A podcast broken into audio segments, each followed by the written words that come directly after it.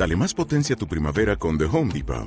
Obtén una potencia similar a la de la gasolina para podar, recortar y soplar con el sistema OnePlus de 18 voltios de Ryobi desde solo 89 dólares. Potencia para podar un tercio de un acre con una carga. Potencia para recortar el césped que dura hasta dos horas. Y fuerza de soplado de 110 millas por hora.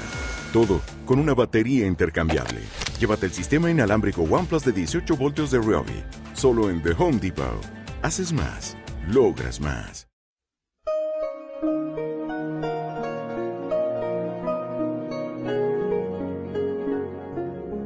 La Rueda del Misterio. Dirigido por Miguel Ángel Pertierra. Música original de José Luis López Durán. Comienza La Rueda del Misterio.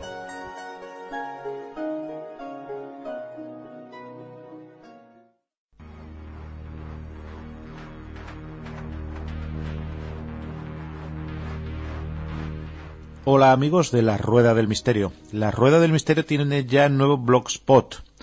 La rueda del misterio.blogspot.com. Repito, la rueda del misterio.blogspot.com, donde podréis encontrar todas las noticias, donde fotografías, e investigaciones y muchas otras cosas más que, bueno, en los programas no podemos emitir.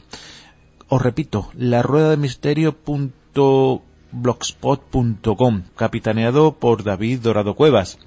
También amigos, para todos aquellos, la página principal www.laruedadelmisterio.es. Un saludo amigos.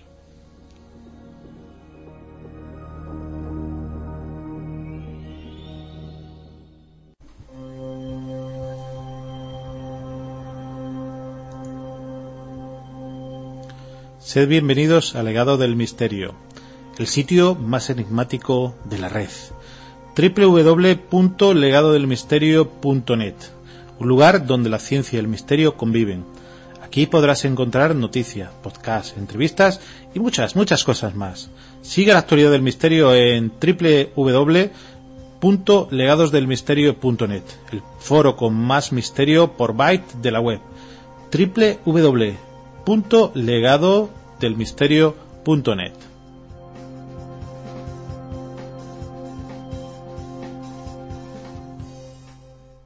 Hola amigos de la Rueda del Misterio.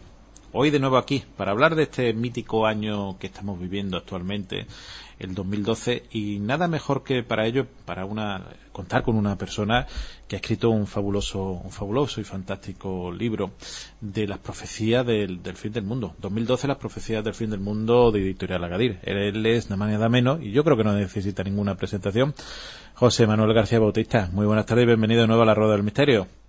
¿Qué tal, compañero? Muchísimas gracias por invitarme y muchísimas gracias por estar de nuevo aquí, que me siento como en mi casa. Pues la verdad es que estamos encantadísimos de tenerte aquí, José Manuel. De verdad que es todo un placer para nosotros, como, como siempre, muy a gusto mm, de, poder hablar contigo, como siempre, no solamente en el programa, sino en directo, que, todavía es muchísimo mejor y más gratificante. La verdad que enhorabuena por, por tu libro, porque la verdad es que nos cuenta muchas de esas claves que ahora te, te preguntaremos. Pero también te encuentra con nosotros, pues, nuestro amigo y componente del equipo, Antonio Peralta. Buenas tardes, Antonio. Hola, buenas tardes a todos y a nuestros queridísimos oyentes. Pues la verdad es que buenas tardes también a ti y a Jesús Pertierra. Jesús, buenas tardes. Pues, pues buenas tardes, yo como digo, como sale en el Sky en, la rueda del misterio, Miguel Ángel, buenas tardes, Antonio, buenas tardes, buenas tardes, José Manuel, Buenas tardes a los amigos de la Rueda del Misterio, pasando aquí calor, como hablábamos, a micrófono cerrado, 34 grados de micrófono cerrado. Menos mal que tengo un vecino que está preparándose para las oposiciones de violín y aquí estoy escuchando el violín de fondo, que seguramente no escuché, por lo menos entre el ventilador y el violín se pasa uno más agradable la tarde. Hombre, pues menos mal que no es de batería, ¿eh? No, no, no, porque si no, no vea. Bueno, la verdad es que hoy vamos a hablar de ese 2012, las profecías del fin del mundo. Eh, José Manuel, a mí me gustaría preguntarte, mm, ¿qué cuentas en tu libro que, bueno, realmente este 2012 nos deparará eh, ese cambio que en muchos sitios se comenta?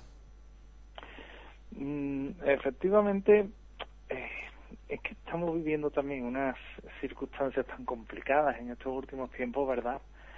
Que, bueno, que muchos son los que están tirando de las profecías mayas para, bueno, para hablar de ese cambio que se, que se debe de traducir, ¿verdad? Eh, fíjate, los, los mayas jamás profetizaron un fin del mundo. Eso es lo primero que hay que dejar claro. ¿Por qué? Porque los mayas únicamente tenían un calendario, ahora hablaremos de los defectos de ese calendario, tenían un calendario que se eh, espaciaba por un tiempo de 5.125 años y que, bueno, pues el azar ha hecho, y el cambio del calendario gregoriano y demás, ha hecho que, eh, que acabe en este 2012 y que nos toque vivirlo a nosotros. Pero ellos no marcaban un fin del mundo, ni mucho menos, simplemente un fin de un calendario, tal y como lo tenían eh, estructurado. Ese calendario acababa en ese ciclo de 5.125 años que finaliza en este 2012 y a partir de ahí comenzaba una nueva etapa, ¿verdad?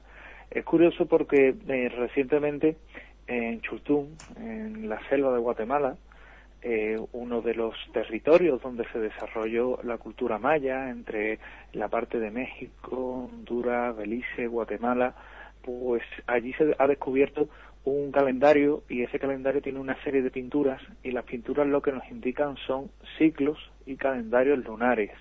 Es decir, calendarios lunares que se extenderían por un periodo de tiempo nada más y nada menos que de casi 7.000 años.